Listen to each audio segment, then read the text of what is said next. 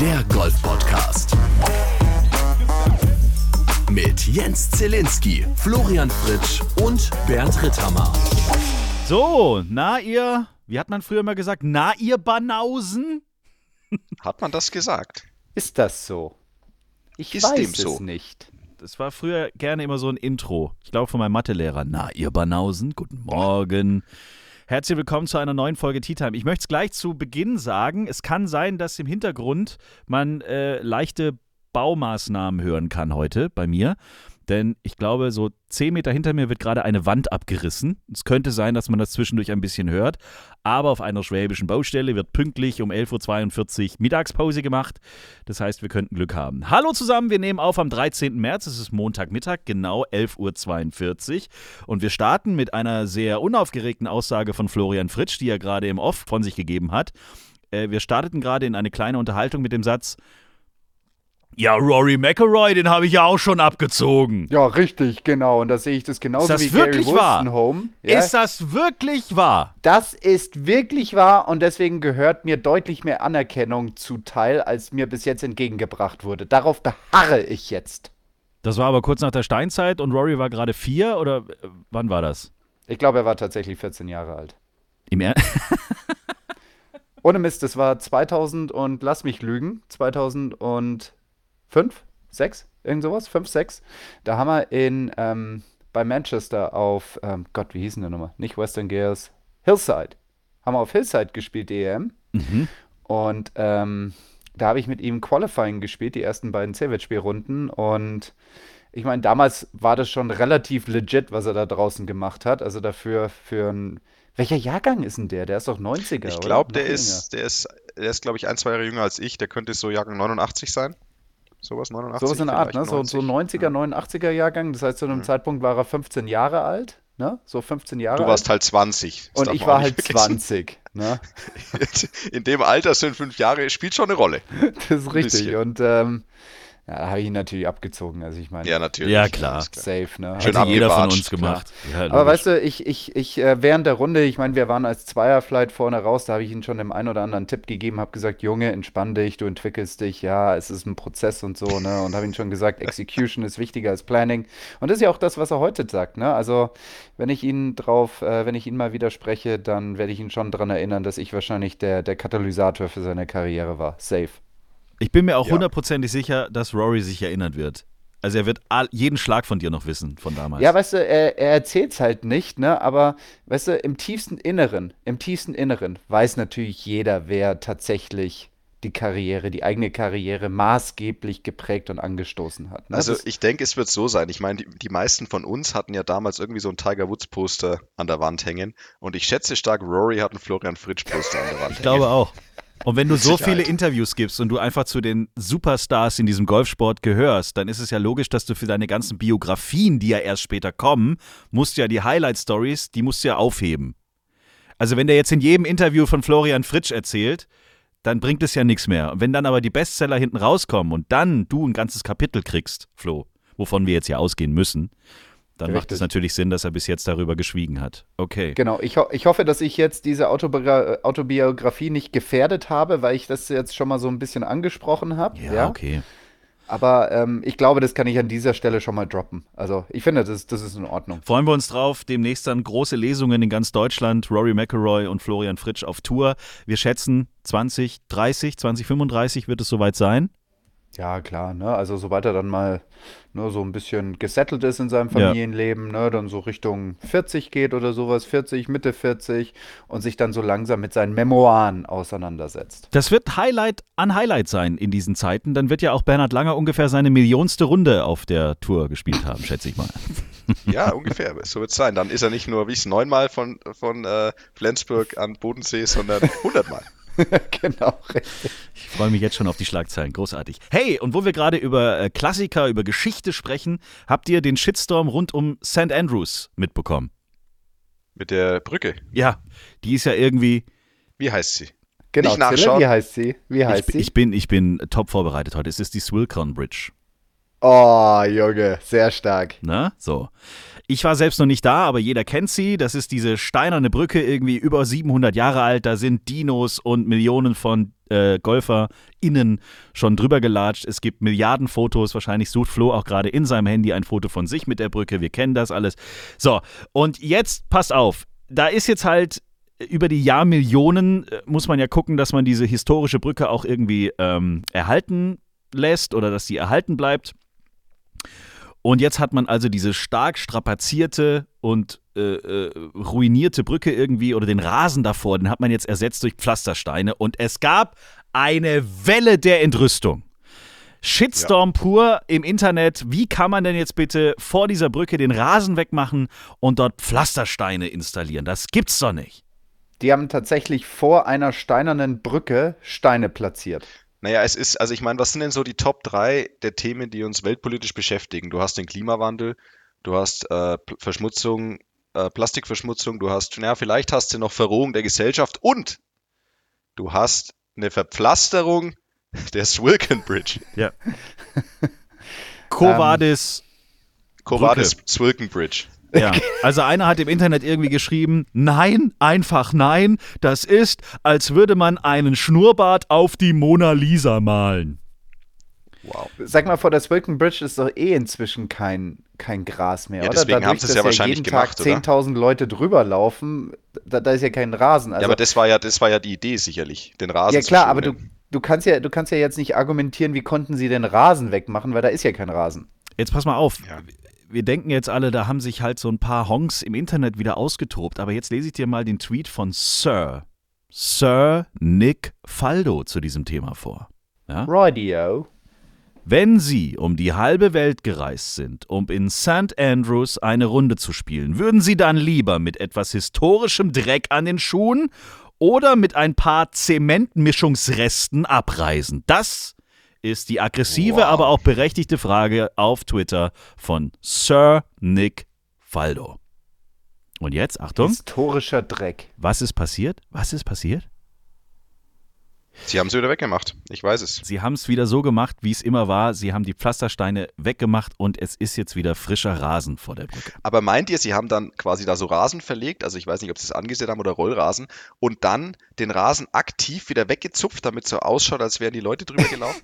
Gut, das ist wahrscheinlich jetzt in ein paar Wochen ist es ja eh wieder so, wie es immer war. Aber man hat tatsächlich diese ganzen Pflastersteine wieder abgebaut und wieder eine Wiese vor die Brücke gemacht. Und alles sieht jetzt wieder so aus wie damals vor 700 Jahren. Ist es nicht schön? Ist es nicht herrlich? Eieiei, was ist nur los auf dieser Welt? Wow. Tja, okay. Ich bin übrigens mal, äh, ich hatte mit Tschüss mal ein Fotoshooting in St. Andrews. Ich weiß gar nicht, ob ich es schon mal erzählt habe. Und da hatten wir die tolle Idee, neben dieses Wilken Bridge, da sollte ich immer durch diesen, durch diesen Burn da durchhüpfen. Also ich sollte da reingehen, der ist übrigens arschkalt. Und auf der anderen Seite raus. Hä? Und dann haben sie da Fotos und Videos gemacht. Wie du durchs Wasser springst. Ja. Schön, tolle Idee. Danach, das hat dann, das hat dann leider da die, das Komitee mitgekriegt von vor Ort und da, haben, da hat sich Tschüss einen riesen, einen riesen, äh, wie soll man sagen, verbalen Arschtritt eingefangen und das dürfte dann auch in der Werbekampagne nicht gezeigt werden. Ja, jetzt haben wir hier schon diese berühmte Brücke und was macht der Rittheimer? Springt da für seinen äh, Ausstatter durch den Fluss. Gibt's die Bilder noch? Das Making of? Ja, ja, ja. Schick mal. Vielleicht können wir die mal okay. posten. Ja, und verlink okay. mal und verlink mal Royal and Ancient Golf Club. Tea Time. Tour News. So, womit wollen wir anfangen? Amerika oder DP World Tour? The Players oder Kenia? Mach mal Kenia. Kenia! Na gut. Euer Resümee? Die Österreicher. Die Österreicher, oder? Das war schon wieder, das war Bussi Bussi, was man da sagen muss. Das war wunderbar.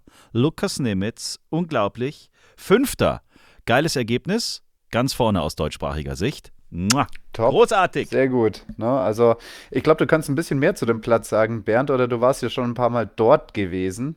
Ich persönlich habe ja. noch nicht die richtige Abzweigung irgendwo bei Malaga gefunden, um dann nach Kenia zu kommen. Wobei die Fährroute kennen wir ja beide. Ja, auf, auf nach Afrika, aber nach dann habe ich noch mal ein paar Kilometer. Und von, aber, aber ich sag mal von Marokko. Alter Falter. Von Marokko nee, nach, ich schau mal von Marokko nach Kenia. Hm. Es wäre eine Aufgabe für Florian Fritsch, es wäre aber ein Klacks für Bernhard Langer, um es an der Stelle So ist es. Der kann einfach laufen. Ja.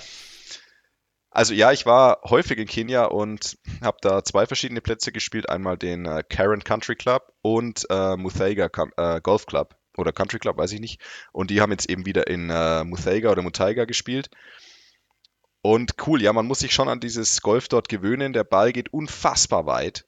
Also das liegt, Kenia liegt auch, glaube ich, irgendwie auf 1700 und 1800 Meter Höhe. Das heißt, der Traum eines jeden Amateurgolfers, teilweise der Fluch eines jeden Profigolfers, weil der Ball geht manchmal wirklich, wenn es heiß ist, 12, 13 Prozent weiter als normalerweise. Und ähm, auch sowas wie wenn Wind geht, das darf man ja auch nicht vergessen. Wenn du auf Höhe spielst und es geht Wind, dann ist ja die Luft dünner und der Wind hat einfach nicht so viel Effekt auf den Ball. Das heißt, du spielst dann mit Seitenwind, der Wind kommt von links und du denkst dir immer so als europäischer äh, normal Nullgolfer, ja, da muss ich jetzt richtig krass links anhalten, damit der da vom Wind zurückgetragen wird. Und dann machst du das in Kenia, hältst links an und da wird überhaupt nichts zurückgetragen. Der geht wie so ein Pfeil, geht der da durch, durch die Luft, ja. Und äh, nee, aber ein cooler Platz, also oldschool, man muss wissen, wo man hinschlägt, relativ eng, ab und zu läuft wieder mal ein Affe über den Weg. Schon cool da. Also mir hat es immer Spaß gemacht in Nairobi, wenn man den Verkehr, wenn man mal vom Flughafen bis ins Hotel gekommen ist, ab dann wird's cool. Alles davor ist ein bisschen kacke. Also ich habe jetzt gerade nachgeschaut, also von Tanga. Ich könnte ja schön nach Montpellier fahren, dann übersetzen nach Tanga. Ja, das wäre dann die Fähre. Mhm. Da wäre ich dann quasi ab zu Hause in so eineinhalb, zwei Tagen. Und ab dann ist es eigentlich Walk in the Park. Weißt du, dann brauche ich nur noch fünf Tage, acht Stunden. Es sind 8910 Kilometer und ich würde durch Marokko fahren. Dann komme ich nach Algerien rein, dann durch die komplette Sahara durch Richtung Süden. Also komplett Sahara Richtung Süden. Also Abkürzung, Abkürzung durch die Sahara, Genau. sehr gute Idee. Dann ja. komme ich nach Niger rein. Von Niger geht es nach Nigeria, dann fahre ich durch Kamerun, dann komme ich durch die Zentralafrikanische Republik. Kleiner Abstecher durch Südsudan, dann bin ich nochmal quer durch Uganda unterwegs, bis ich dann in Nairobi in Kenia bin. Reicht bis zur Proberunde. Ja, und ich gebe jetzt mal ein Nairobi Heidelberg. Okay, wir machen währenddessen Genau, weiter. aber gib weiter. auch mal zu Fuß ein für Bernhard. Aber äh, genau, wir wollen aber auch der, wie sagt man immer, dass alles für alle nachvollziehbar ist. Es soll ja die, die eine oder den anderen geben, äh, die vielleicht bis dato neu bei uns sind. Flo guckt deswegen tatsächlich, weil Flo Flugangst hat. Das heißt, Ich fliege ungern. er fliegt nicht so gerne und deswegen hat er zu seiner aktiven Zeit tatsächlich die unglaublichsten Touren auf sich genommen, um bei Turnieren der European Tour irgendwie dabei zu sein. Das haben wir, glaube ich, in der ersten, wenn nicht dann spätestens in der zweiten Folge von Tea Time, der Golf Podcast, ausführlichst besprochen. Könnt ihr gerne nochmal reinhören. Äh, wie, viel, wie, wie, wie lange wärst du jetzt unterwegs von, von, von Kenia nach, nach Heidelberg? Hast du schon geguckt? Ja, sechs Tage und zehn Stunden Oh, das geht ja. oh ja, das ist Durch. machbar. durch. Geht, oder? So am Stück. Also meine, meine Lieblings, meine Top 3 Lieblingsrouten von Flo, wenn ich sie richtig im Kopf habe, ist Heidelberg-Trondheim. das stimmt, oh Gott, Das war fand ich richtig stark. Dann hast du auch mal gemacht ähm, British Masters nach Portugal, soweit ich weiß. Oh ja, das war, das war eine Und du bist Route. auch schon nach Sizilien gefahren, oder? Mit dem Auto. Sizilien? Ja, aber da habe ich ein bisschen gemogelt. Da bin ich in Genua auf die Fähre und dann runter. Ah, das zählt nicht. Okay. Aber meine härteste Route war tatsächlich mit dir, ähm, als wir beide äh, Marokko gespielt haben, unten Marokko, in, in, genau. in ähm, Agadir. Ich weiß Ja. nicht, ob das Agadir war oder in Rabat. Und äh, dann bin ich quasi, nachdem wir beide den Cut verpasst haben, nach Hause gefahren. Nach, Von nachts auf Rabat. die Fähre, hatten noch dein Caddy und seine Freundin im Auto, es war auch überhaupt nicht eng. Und dann habt ihr mich in Südspanien abgeliefert, weil da hatte ich, da war ich dann mit meinem Coach, der hatte dann einen Lehrgang zufällig mit dem, mit dem bayerischen Kader und du bist dann noch schnell nach äh, Heidelberg gefahren. Richtig, genau. Wir waren dann auch zu Hause. Ich glaube, das waren dann insgesamt 3000 irgendwas Kilometer. Schön. Ja. Gucken wir kurz noch aufs Leaderboard, was sonst so passiert ist. Yannick de Bruyne äh, ist bester Deutscher geworden. Äh, hat ja noch gar keine Karte für, für die erste Liga, ne? Und, und haut sich dann da auf Platz 15 und hat mal Ja. guten Tag gesagt. Und das hat er auf jeden Fall, ne? Also das war eine ordentliche, was, was war nochmal geteilter 17. oder? Kann das sein? 15, 15, oder? ja. Geteilter fünf- 15., 17. Ja, eine ordentliche Performance von ihm. Lefty ist selber deutscher Meister gewesen 2020, wenn ich mich richtig erinnere, und hat auch Mannschafts-Europameisterschaft damals 2020 gewonnen. Also ein ziemlich guter Amateur, hat für den Golfclub Hösel gespielt, steht jetzt bei UCOM unter Vertrag mit Christian Reinbold. Unter anderem sind da auch Maximilian Kiefer und noch ein paar weitere. Und ähm, schlägt sich gar nicht so schlecht. Also ich gehe mal stark davon aus, ohne es zu wissen, das ist jetzt einfach nur so meine, mein, mein Gefühl, er wird über UCOM eine Einladung in das Turnier bekommen haben, weil UCOM auch das Ladies European Tour Turnier dort unten in Kenia veranstaltet. Da Aha. bin ich mir nicht sicher, Flo, ob das stimmt, wenn ich mal hier intervenieren darf. Oh, okay. Weil ähm, er hat ja schon die, also er war ja Top 45 Challenge Tour. Ich weiß nicht, wie er am Ende im Ranking war. vielleicht sogar Top 30 im Ranking Challenge Tour, ähm, weil er hat ja dann auch recht gute Turniere am Ende gespielt und ähm, du kommst normalerweise mit der Kategorie in Kenia häufig auch so rein. Also der Max Schmidt hat ja auch gespielt, der ähm, quasi 21. war im Ranking auf der Challenge Tour, also auch knapp die Karte nicht geholt hat. Und deswegen kann es gut sein, dass das übers Ranking funktioniert hat. Aber ja, so ein 15. Platz ist immer, ähm, ist, ist cool für Yannick, weil ich meine, er hatte auch jetzt noch nicht viel Erfahrung bei, bei Turnieren der DP World Tour. Und vor allem, wenn man auch nicht weiß, wie viele Turniere man spielt und hauptsächlich auf der Challenge Tour unterwegs sein wird bei ihm dieses Jahr, ist das einfach auch finanziell ein schöner Boost. Ich meine, da gibt es irgendwo 25.000 Euro dafür oder sowas ähm, für den Platz oder vielleicht sogar 30. Und ähm, das ist halt cool, weil damit kannst du einfach ein bisschen entspannter deine Challenge Tour Saison spielen. Und wer weiß, wenn er wieder einen Einsatz kriegt und vielleicht ähm, jetzt da sich wohlfühlt auf der DP World Tour und dann noch ein, zwei gute Ergebnisse hat, wer weiß, wo es dann hingehen kann. Du hast natürlich recht. Ich habe mir jetzt gerade eben die Entry-List angeschaut, Bernd. Ja, und ähm, ich sehe da keinen roten Balken. Also insofern gehe ich davon aus, dass es ein All-In-Feld war. Aber tatsächlich ist Yannick de Bruyne unter Kategorie 6a Professional Tournament Invitations gelistet. So. Also gut, also hattest du Nimm das. recht. Nimm das. Schön, dass wir es klären konnten, bevor das jetzt hier wieder ausartet. Äh, Max Kiefer 20. Hurley Long 30. Nikolai von Dellingshausen. Cut geschafft, anscheinend wieder schmerzfrei unterwegs. 40. gemeinsam mit Jeremy Freiburghaus. Dann Feltenmeier 47. Nick Bachem 52. Max Schmidt 65. Die einzigen, die den Cut nicht geschafft hatten und am Wochenende frei hatten, waren Alex Knappe und Marcel Siem. Aber die haben dafür die Wochen davor ja auch ordentlich abgeliefert. Von daher gesehen kann man mal wieder sagen, war ein schickes Wochenende aus deutschsprachiger Sicht auf der DP World Tour. So, und dann war ja noch das inoffizielle, wie sagt man das, fünfte Major. Korrekt. The fifth Major. The Players. The Players. Wow. Da gab es einiges, über das wir heute sprechen müssen. So, also zum einen gab es noch nie so viel Asse auf der 17 wie dieses Jahr. Drei Stück während der letzten vier Tage. Dann haben wir eine neue Number One in the World. Die neue alte, muss man ja fast schon sagen. Ja, genau, Ich mein, die wechseln sich irgendwie die ganze Zeit ab, ne? Wahnsinn, der Typ. Äh, Scotty Scheffler hat gewonnen. Dadurch ist er die Nummer 1 der Welt geworden. Und man muss sich das jetzt mal kurz äh, im Scheckbuch festhalten. Der hat bei seinen letzten drei Starts stolze 8,9 Millionen Dollar verdient. Das ist nicht schlecht. Es gab, es ist noch nicht so lange her, da waren die, Rangl die Besten der Rangliste am Ende des Jahres irgendwo bei dem Betrag. Also 2011. Also ich meine, war nicht Vijay Singh so 2010, 2011 so der Erste, der mit keine Ahnung wie vielen Turniersiegen in dieser laufenden USPGA Tour Saison diesen Rekord. Ich glaube, Vijay Singh war der Erste, der die 10 Millionen durchbrach. 2000. Aber ist das, war das nicht, muss das nicht schon früher gewesen sein? Mhm. Ja, auf jeden Fall ist das ganz krass. Also wie sich da das Preisgeld entwickelt, äh, ist unglaublich.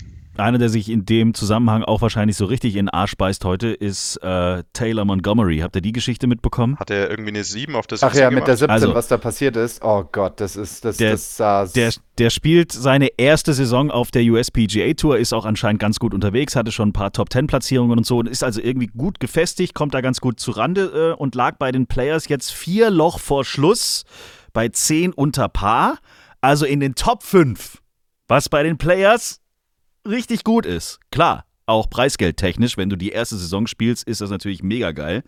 So, und mit vier Pars, hat man jetzt mal so durchgerechnet, wäre er am Ende Dritter geworden und hätte 1,475 Millionen Dollar bekommen. So. oh wow, okay. Auf der 15, einem Paar 4, hat er dann leider einen Bogey kassiert. Okay, kann passieren, ist jetzt nicht der Weltuntergang, wir bleiben ganz stabil im Ranking.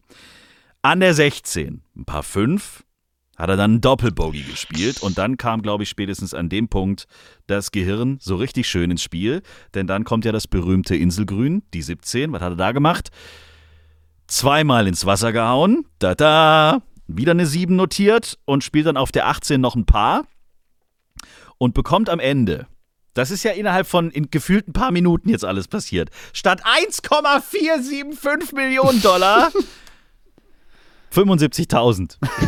Das ist auch viel Geld, aber oh, Ja, Alter, und, äh, würde ich mir in den Arsch beißen, ey. und hier Aua. unser lieber Tyrrell Hatton hat es genau andersrum gemacht.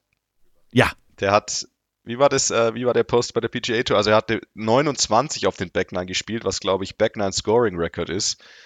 Und ist dadurch Zweiter geworden und hat, Ja. also vor den, vor den Back Nine wäre, was hätte er gehabt? Irgendwie 140 oder 150.000 Dollar oder 170.000. Und so hat er gemacht, wie viel? 2,4 Millionen oder sowas. Wahnsinn. Also er hat es genau andersrum gemacht. Auf jeden Fall ist er mit einem dicken Scheck nach Hause gegangen. Äh, ja. Dann aus deutschsprachiger Sicht können wir kurz zusammenfassen. Stefan Jäger, 44. Matthias Schwab, äh, geteilter 54. und Sepp Stracker, äh, geteilter 65. Die Geschichte von Matthias Schwab und unserem lieben Sky-Kollegen äh, Florian Bauer haben bestimmt mittlerweile auch alle mitbekommen. Mhm. Ähm, da landete der Abschlag im Kart. Ja, Also ich habe es gesehen, ich habe es gesehen und zwar äh, kleiner Hook links rüber und der Flo Bauer war irgendwie mit seinem Kamerateam da irgendwie so unterwegs und der ist da so gefahren und dann sprang so dieser, dieser Ball zu diesem Kart Path, wo er dann so mit seinem Wägelchen unterwegs war und auf einmal ist das Ding halt da in diesen Wagen reingesprungen und dann wussten sie irgendwie nicht, was sie damit machen sollen. War irgendwie ganz witzig. Na, er ist zum Glück gleich stehen geblieben. Aber was wäre denn jetzt passiert, wenn Florian das nicht mitbekommen hätte und wäre mit dem Ball äh, einfach weitergefahren? Was passiert dann? Egal. Boah, also das ist, das ist eine gute Frage. Also ich weiß, also wenn der, wenn der Ball einen Zuschauer trifft und dann irgendwo liegen bleibt, dann ist es halt Bahnzufall und dann liegt er halt dort. Ja. Das gleiche war ja auch mit Jordan Spieth, ne, der da während dem Turnier jemanden abgeschossen hat und der Ball ist dann irgendwie nicht ins Wasser oder irgendwo in den Mist reingegangen, sondern wieder zurück auf den Platz.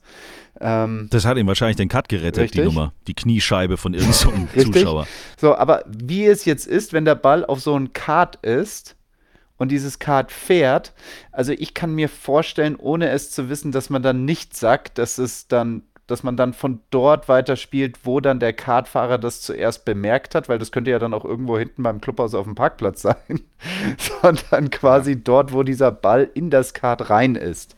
So würde Also ich ich, schätze das einfach mal auslegen. stark, das ist noch nie passiert, weil wie kann einem das nicht auffallen, dass, das, dass der Ball im Kart einschlägt? Ja, Deswegen schätze ich, die Ja, Situation gab es ja, noch nie. Aber ich sicherlich. wüsste jetzt auch nicht, also Flo hat schon einen guten Punkt. Ich kann mir auch schwer vorstellen, dass man einfach dann den Ball quasi da hinlegt, wo das Kart dann steht. Ähm, weil das Kart kann auch ins Auto in, genau ins Ausfahren. Irgendwo. ja, genau, richtig. Also wahrscheinlich wird dann geschätzt, wo der Ball irgendwie ins Kart rein ist und dann muss man vielleicht da drauf, ich weiß es nicht. Richtig, Da genau. Und da muss man dort droppen. Also das wäre jetzt so meine, meine Regelauslegung. Und dann, was ist mit Rory los? Also, was war denn das jetzt hier bitte? Also gut, er hat den Cut nicht geschafft, das kann passieren, aber diese ganzen Interviews und die Pressekonferenzen, das war ja jetzt ein ganz anderer Mensch. Da war, was war denn da jetzt bitte los? Es ging los mit so Statements wie hier äh, Kuschelkurs. Äh, äh, was hat er gesagt? Jeder, der im Profigolf unterwegs ist, hat von der Lift-Tour profitiert. Hä? Finanziell In den letzten halt, Wochen ja. hat er doch immer sofort alle Waffen rausgeholt und alle erschossen. Und jetzt war dieser Satz war so, so unter dem Motto, und wenn wir jetzt noch ein bisschen warten, nehmen wir uns alle wieder in die Arme und alles ist wieder cool. Euer Rory. Love. Ja, Peace ich glaube, And happiness. ja, also Rory ist ja so ein bisschen dieser, dieser Frontmann von ähm, dieser ganzen Gegenbewegung, ne, von dieser Live-Opposition. Ja, deswegen das, was er von sich gibt, daraus kann man ja auch so ein bisschen ableiten, wie es wahrscheinlich hinten, hintenrum gerade so ein bisschen ackert zwischen diesen beiden Touren. Und ähm, wir haben das ja in den letzten Folgen schon mal drauf an, da, da, da angedeutet. Ich glaube nicht mehr, dass es darum geht, den einen oder anderen auszustechen, sondern jetzt geht es nur noch darum, wie kann man am besten miteinander leben. Ja, und die haben jetzt wahrscheinlich gemerkt, okay, wir kriegen die Lift-Tour nicht weg, die ist da, die ist, die ist halt hier, um zu bleiben. Und jetzt müssen wir irgendwie miteinander ähm, auskommen und die PGA Tour auch mit ihrer ganzen finanziellen Kraft wird wahrscheinlich mittel- und langfristig gegen die finanzielle Kraft der, der Araber wahrscheinlich keine Chance haben und deswegen versuchen sie jetzt eher einen wie auch immer gearteten Schulterschluss, ja, ähm, als jetzt weiterhin auf Front zu machen. Das könnte ich mir vorstellen. Ich glaube, ich glaube ehrlich gesagt auch, dass man vielleicht, ich meine, da überinterpretiert, überinterpretiert man jetzt natürlich auch viel in jedes Wort, das Rory sagt, rein, weil ich meine, natürlich wissen wir nicht genau, wie, wie stark wird er gebrieft von der PGA Tour vor diesen Pressekonferenzen, so nach dem Motto, du darfst nur das sagen und das nicht. Da, dabei gibt es sicherlich Absprachen, wie man das ein bisschen angeht, aber alles in allem ist der Rory jetzt ja seit einiger Zeit ähm, auf diesem, ja, eben dieser Vorreiter oder was heißt dieser Vorreiter, diese Galionsfigur der PGA Tour, die die PGA Tour und die alten Werte verteidigt und gegen Liv eben eingestellt ist und es auch geäußert hat. Und ich bin mir auch sicher, dass das, also ich fand es immer relativ authentisch und dass er auch wirklich das so gesehen hat. Aber wir dürfen nicht vergessen, der Rory ist irgendwie ein, äh, nicht ein normaler Typ, aber der Rory ist ein äh, Anfang 30-jähriger Mann, der jetzt auch nicht die komplette Weisheit der Welt mit Löffeln gefressen hat. Und der sagt halt auch manchmal was Falsches und der drückt sich manchmal vielleicht ähm, kontrovers aus, weil er halt sagt, er weiß jetzt auch nicht mehr, was er vor sechs Monaten im Interview gesagt hat. Er wird wahrscheinlich drei oder viermal die Woche zu diesem Thema interviewt und dann wird ihm halt ab und zu mal was rausrutschen, ja, was vielleicht im Nachhinein nicht ideal war. Deswegen, äh, ich will, wir dürfen jetzt Rory nicht vergleichen mit einem professionellen keine Ahnung, mit dem, mit dem, ja, mit einem Pressesprecher von einem Riesenunternehmen, von Shell oder was auch immer, der halt genau geskriptet weiß, was er zu sagen hat und was er nicht zu sagen hat. Also ich glaube, dass das das Problem ist. Er hat ja jetzt auch gesagt, er wäre gerne einfach wieder einfach nur Golfer. Und er hat selber irgendwie auf der Pressekonferenz nach dem äh, verpassten Cut hat er halt gesagt, die letzten Wochen und Monate muss er so viel äh, hier Berater sein, Politiker sein, keine Ahnung was sein. Er wird einfach gerne wieder ein bisschen golfen und dann äh, kommen die Erfolge auch wieder zurück. Wobei, ich meine, die letzten Monate waren jetzt auch nicht so unerfolgreich für Rory McIlroy. Ja. Und man darf natürlich nicht vergessen, wir haben es heute gelernt, wenn du mit 14 gegen Florian Fritsch verlierst, dann ist es natürlich auch etwas, was sich dein Leben lang begleitet. Und da ist es natürlich klar, dass man da auf großen Pressekonferenzen immer noch mal dran denkt. Und dann vielleicht in diesen Momenten, ja, genau, kommt das Trauma ja. hoch und dann ist man natürlich da schon auch unkonzentriert. Ist klar. Äh, Gibt es denn einen Hammergag der Woche? Sí, claro. Geil. Also ich habe hier so ein, so ein, da habe ich einen Kommentar auf Reddit gelesen und da hat einer zehn, zehn Witze am Stück rausgehauen. Ich würde am liebsten alle erzählen. Nimm mal den Aber dritten. ich darf nicht, ne? Ja, Spaß dir doch auf. Soll ich den dritten nehmen? Nimm nee, ich nehme ich nehm hier einen, der mir gerade ins Auge sticht. Seid ihr bereit? Ja. Yep. Egal wie viel Curry du isst, Freddy ist Mercury. Mercury. Ist geil, wenn du dich selber schon auf die Punchline so freust, da, da dass du sie einfach lachen. verstolperst. Geil. Ja, aber komm, Freddy ist Mercury. Wie gut ist das? Es ich habe noch einen für euch. Weil, weil, weil, so ein toller Vormittag. Es ist übrigens Montagvormittag, liebe Damen und Herren. Wir nehmen heute mal nicht abends auf. Ich habe gleich noch einen zur Feier des Vormittags. Oh ja, bitte. Egal, bitte. egal wie laut du Bach hörst. Karl hört lauter Bach. oh, ja, ja. Falls ihr Bernd unterstützen wollt, wir freuen uns über Post, Instagram oder per Mail t-time.golf.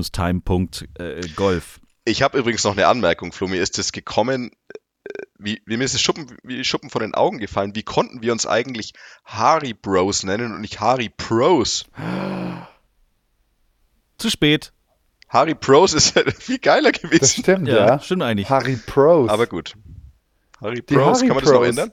Ich weiß ja nicht, wie viel, wie viel Hoodies, Hosen und T-Shirts ihr schon. Ähm, ja, wir haben irgendwo... erst die ersten 10.000 drucken lassen. Also, Ach so, ja gut, dann geht's geht noch. noch.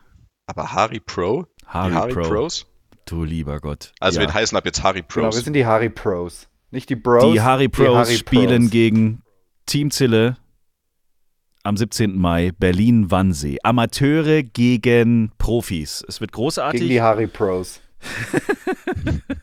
ist geil. Ist, warum, wieso, weshalb könnt ihr gerne in der letzten Folge nochmal hören. Da haben die Jungs erklärt, warum sie eigentlich ursprünglich mal die Harry Bros waren.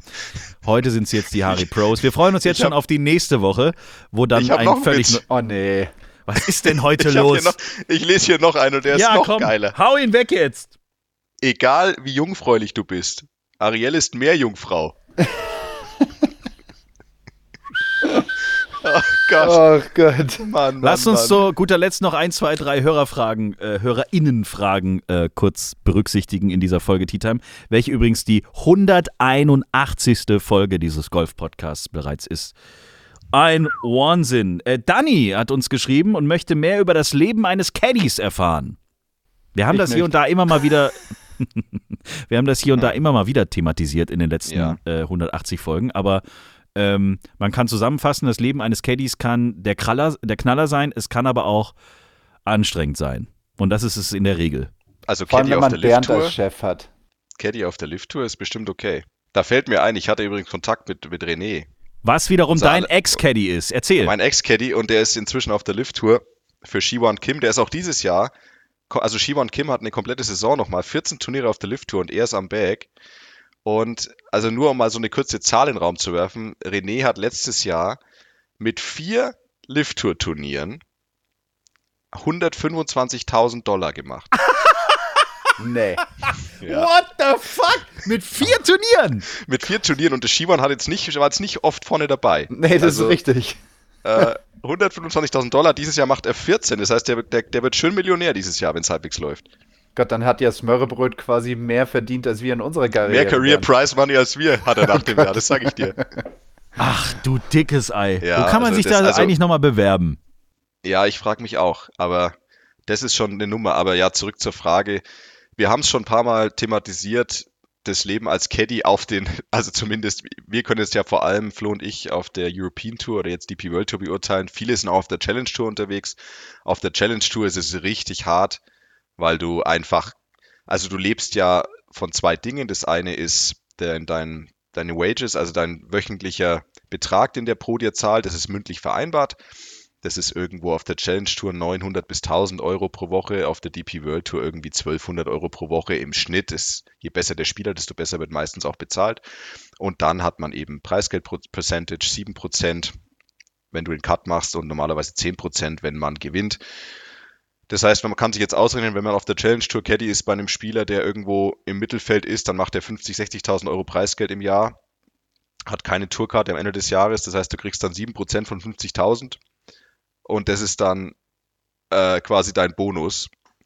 Und auf der DP World Tour ist es halt so, wenn du jetzt sagst, du hast einen durchschnittlichen Spieler, der macht dann vielleicht irgendwie 400.000 Euro im Jahr, dann kriegst du ja davon 7%. Ähm, und so richtig, also finanziell funktionieren kann dieses Leben eigentlich meiner Meinung nach nur, also in Europa, wenn du ein durchschnittlicher Caddy beim durchschnittlichen Spieler bist, nur wenn du daheim keine finanziellen Verpflichtungen hast. Das heißt, wenn du so richtig aus dem Koffer lebst, wenn du das geil findest, durch die Welt zu trotten, und das finden auch viele geil. Also viele sagen auch als Caddies, ich verdiene zwar nichts, aber das ist so viel besser als alles, was ich früher gemacht habe. Ich bin immer mit meinen Freunden und Kollegen unterwegs. Wir haben eine geile Zeit, wir wohnen zusammen, wir, wir sehen die Welt und das, das kann ja geil sein, auch unabhängig von dem finanziellen Thema. Ähm, aber nichtsdestotrotz ist es so, dass du in Europa brauchst du schon einen sehr, sehr guten Spieler, damit du da finanziell dir irgendwo Freiheiten ersch- ja, ähm, erarbeiten kannst. In Amerika ist es sicher noch mal deutlich anders. Da hast du wahrscheinlich fast jeder Caddy, der, der einen Spieler mit einer vollen US-Tour-Karte hat, kommt sehr gut zurecht. Da sind auch die, die Gelder eine ganz andere, soweit ich weiß. Kriegt da, ähm, ist das Fixum da pro, pro Woche, liegt da eher so bei, Flo korrigiere mich, eher so bei 3000 Dollar irgendwo. Das heißt also, ähm, die kriegen allein schon deutlich mehr Fixum, Preisgelder sind höher, also da kann man tatsächlich gut davon leben, auch mit Ver Verpflichtungen zu Hause, Familie und dem Ganzen, was da dazu kommt. Aber alles in allem ähm, ist die Chance, als Caddy an einen guten Job zu kommen, natürlich nochmal oder erfolgreich zu sein, nochmal geringer als als Spieler, weil als Spieler, ich sag mal auch halt als Hundertster im Race to Dubai, lebst du sehr ordentlich finanziell, aber als Caddy des Hundertsten im Race to Dubai lebst du halt, naja, schon wieder knapp. Es geht. Bist schon wieder knapp. Und insofern ist es ein bisschen, also natürlich kommt es darauf an, wie gut du bist als Caddy, das darf man nicht unterschätzen, aber es spielt auch eine große Rolle, ob du im richtigen Moment Glück hast, an richtigen Spieler rankommst. Wie die Managementfirmen zu dir stehen, das hatten wir, glaube ich, auch schon mal thematisiert, dass die großen, bei den großen Spielern hat das Management eigentlich fast schon leider, würde ich sagen, einen erheblichen Teil an der Caddy-Wahl mitzureden oder die schlagen dem Spieler schon nur drei, vier Caddies vor, die halt bei ihnen im Portfolio auftauchen. Und insofern, ja, ähm, ist Caddy sein sehr abenteuerlich. So kann man es, glaube ich, zusammenfassen.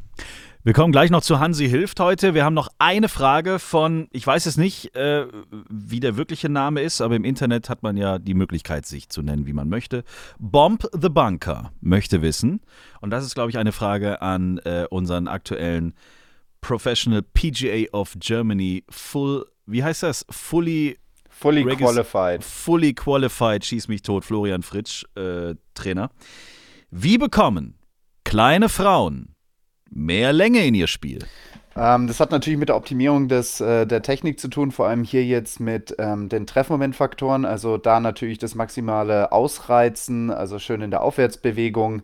Ja, dann natürlich auch ein optimal gefitteter Driver. Ne? Also das ist dann so, so ein Thema, okay, so wie ich an den Ball rankomme, ähm, versuchen wir über das Material die bestmöglichen Abflug sage ich mal, Sachen hinzukriegen, ne? möglichst wenig Spin, eher ähm, höher raus oder auch mal ein bisschen mehr Spin, je nachdem, wie schnell man schwingt.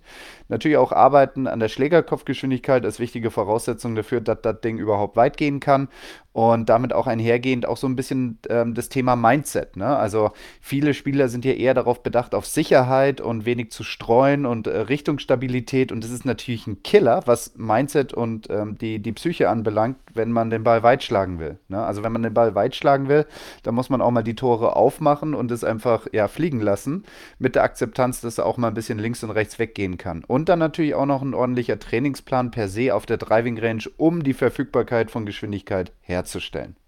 Vielen Dank. Sisse, hier in Tea Time wird euch geholfen. Das ist doch eine schöne Geschichte. Übrigens haben wir die Mädels natürlich nicht vergessen in dieser heutigen Folge. Auf der LET wurde auch gespielt. Das war auch gar nicht so weit weg, oder? Auch Südafrika. Richtig, genau. Die haben in Südafrika gespielt und zwar in Steenberg Golf Club, die Investec S. Wie lang würde man denn da hinlaufen? Ich, ich schaue es mir gerne an. Die haben vom 8. Ich, ich frage ich frag für Bernhard. Du fragst für Bernhard. Ich, ich schaue mal, ob es da wirklich eine Route gibt. Und äh, parallel dazu könnt ihr ja mal kurz besprechen, was mit dieser Chiara Noja los ist, als sie mal eben mit einer 62 eröffnet hat. Gutes Frühstück wahrscheinlich, keine Ahnung. Ja, sicherlich. Äh, los. Äh, ich denke, gutes Frühstück. ähm, ja. Nee, die hat mit, ein, mit einer 62 eröffnet. Dann die drei Runden darauf waren nicht mehr ganz so 62-lastig, aber trotzdem mit 71, 69, 69 ganz ordentliches Turnier. Ist alleinige Dritte geworden und hat damit 230 Punkte gewonnen für das Race to Costa del ah. Sol. Ne, also quasi so das Finale der Ladies European Tour. Und 19.200 ähm, Euronen Preisgeld. Applaus! Ich habe inzwischen rausgefunden, wie lange ich brauchen würde. Witzigerweise brauche ich nicht so lang, obwohl doch ein bisschen länger. Nur sieben Tage oder was? Also ich habe jetzt einfach mal geschaut, okay, Heidelberg ähm, runter nach ähm, Südafrika und was ich witzig finde, ist, dass äh, Google Maps mir ähm, spritsparende, eine spritsparende Route vorschlägt. Sehr gut. Also auch wirklich noch die Option zwischen lass rausballern und mach spritsparend.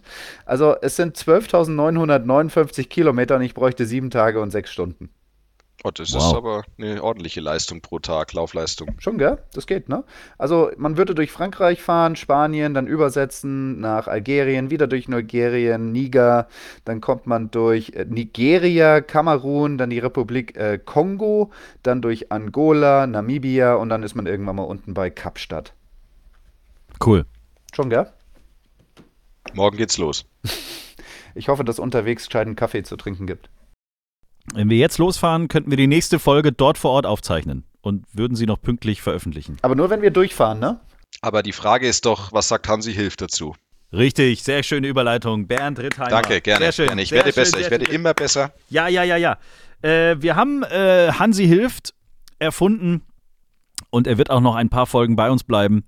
Äh, Hansi ist der imaginäre Kumpel, die imaginäre Kumpeline aus deinem, eurem äh, Golfclub, die ungefragt Tipps gibt, die in Wirklichkeit gar nicht richtig gut Golf spielen kann, aber natürlich alles rund um Regeln und das richtige Training und so weiter weiß und es ungefragt einfach mal während einer Runde oder auf der Driving Range so von sich gibt, weil sie natürlich mit offenen Augen beobachtet und ähm, immer den richtigen Rat zur, zur Seite hat, ähm, immer mit der richtigen, mit dem richtigen Rat zur Seite steht.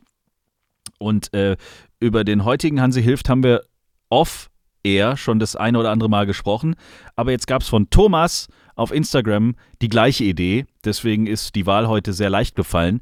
Hansi hilft hat heute was mit dem Patten zu tun. Richtig, genau. Und zwar, da, da ja Hansi nicht einfach nur irgendwelche Tipps rausplärt, will er sich natürlich auch wissenschaftlich mit Themen beschäftigen.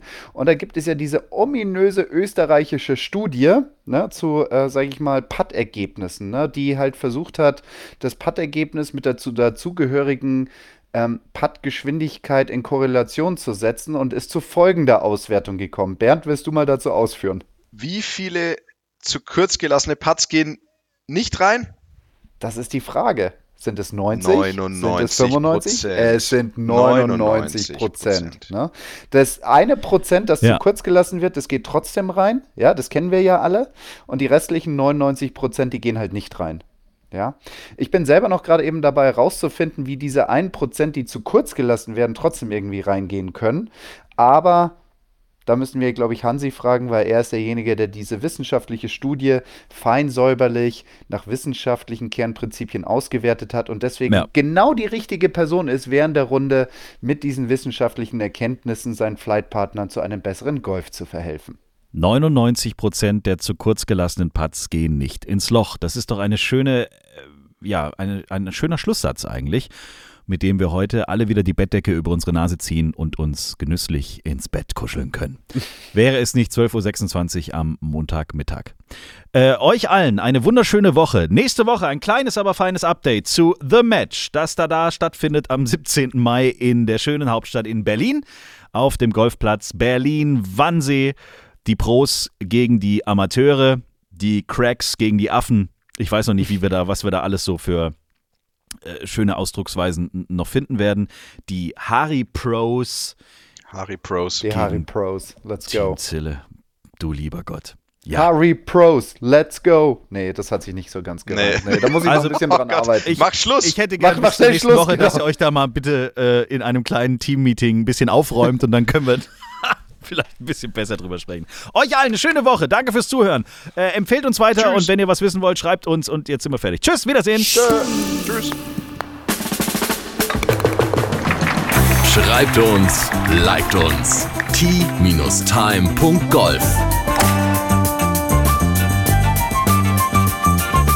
Tea Time, der Golf-Podcast. Auch auf Facebook und Instagram.